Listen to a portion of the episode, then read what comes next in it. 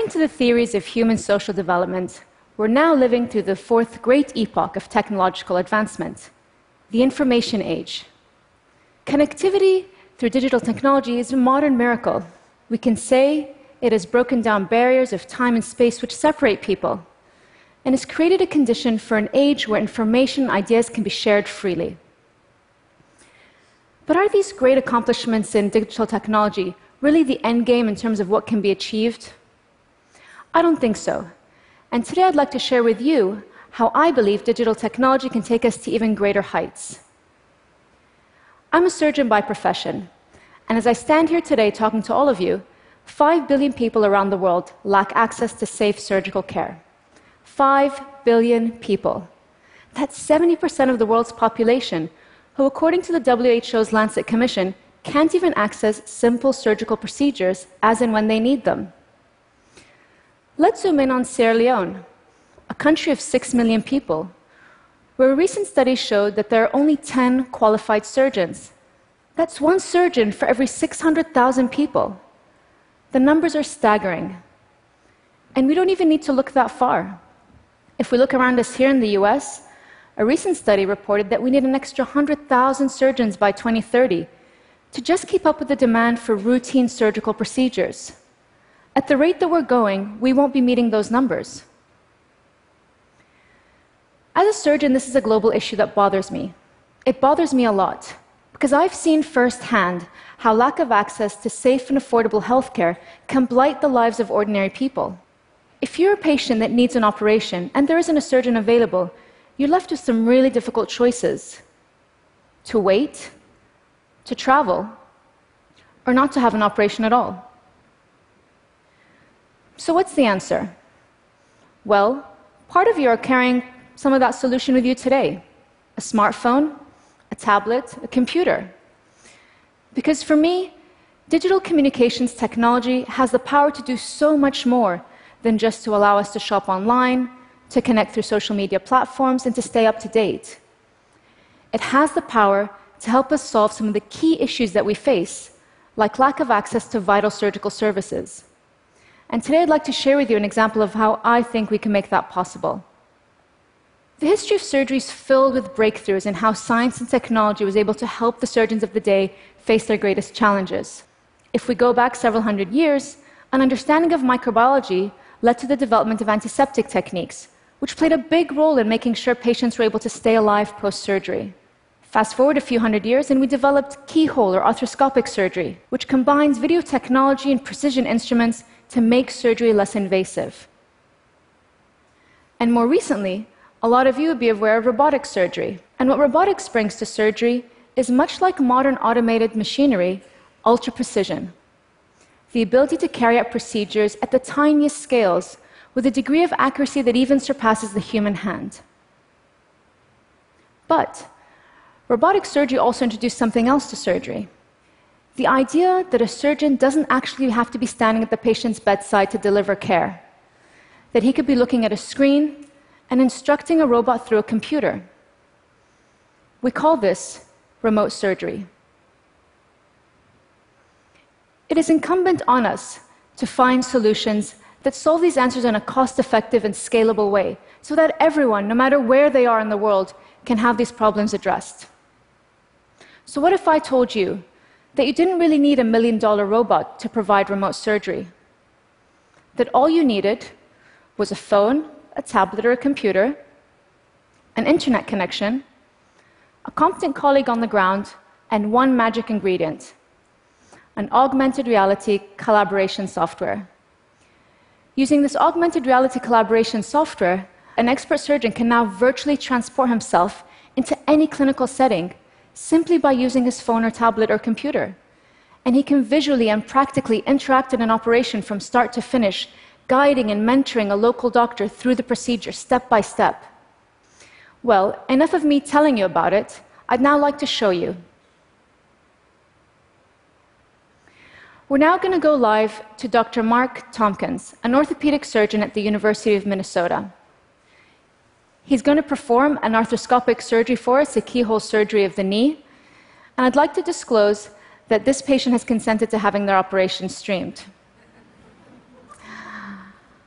I'd also like to point out that in the interest of time, we're just going to go through the first steps, marking up the patient and just identifying a few key anatomical landmarks. Hello, Dr. Tompkins, can you hear me? Everyone from TED says hello. All right, Dr. Tompkins, let's get started. So let's start with our incisions and where we're going to make these on either side of the patellar tendon. So if you can make your incisions there and there, that should hopefully get us into the knee. All right, I'll go ahead and go on. Great. So we're just getting inside the joint now. So why don't we go around and have a quick look at the meniscus? Perfect. Great. So we can see there's a small tear there on the meniscus, but otherwise it looks all right. And if you turn into this, head to this direction, follow my finger, let's have a quick look at the ACL and the PCL. Great. So that's your ACL there. That looks quite healthy. No problems there. So we've just identified that small meniscus tear there, but otherwise the fluid around the joint looks okay as well. All right. Thank you very much, Dr. Tompkins. Thank you for your time. I'll let you continue. Have a good day. Bye.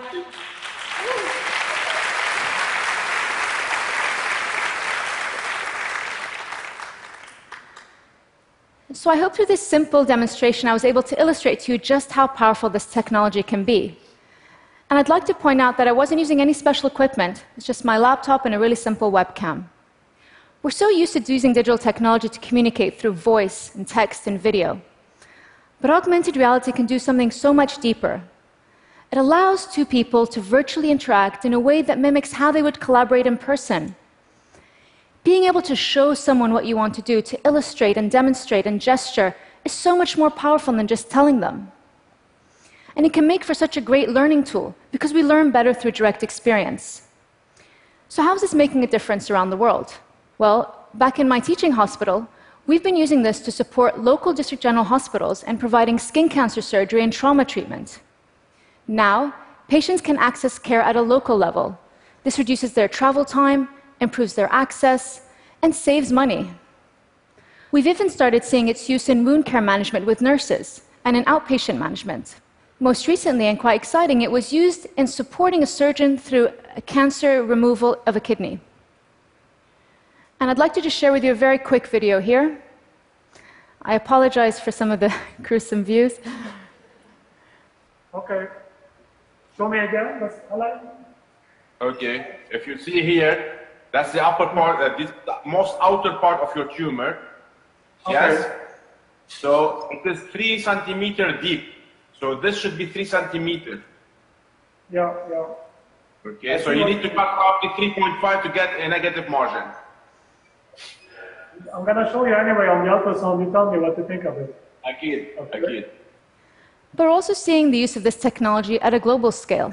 And one of the most heartwarming stories I can recall is from the town of Trujillo, the north of Lima in Peru, where this technology was used to support the, the provision of cleft lip and palate surgery to children, children from poor backgrounds who didn't have access to health insurance. And in this town, there was a hospital with one surgeon working hard to provide this care, Dr. Soraya. Now, Dr. Soraya was struggling under the sheer demand of her local population, as well as the fact that she wasn't specifically trained in this procedure. And so, with the help of a charity, we were able to connect her with a cleft surgeon in California. And using this technology, he was able to guide her and her colleagues through the procedures step by step, guiding them, training them, and teaching them. Within a few months, they were able to perform 30% more operations with less and less complications. And now, Dr. Soraya and her team can perform these operations independently, competently, and confidently. And I remember one quote from a mother who said, This technology gave my daughter her smile. For me, this is the real power of this technology. The beauty of it, it breaks boundaries, it transcends all technological difficulties. It connects people, it democratizes access. Wi Fi and mobile technology are growing rapidly, and they should play a role in boosting surgical provision. We've even seen it used in conflict zones where there's considerable risk in getting specialist surgeons to certain locations. In a world where there are more mobile devices than there are human beings, it truly has a global reach. Of course, we've still got a long way before we can solve the problem of getting surgery to 5 billion people. And unfortunately, some people still don't have access to internet. But things are rapidly moving in the right direction. The potential for change is there. My team and I are growing our global footprint, and we're just starting to see the potential of this technology. Through digital technology, through simple everyday devices that we take for granted, through devices of the future, we can really do miraculous things. Thank you.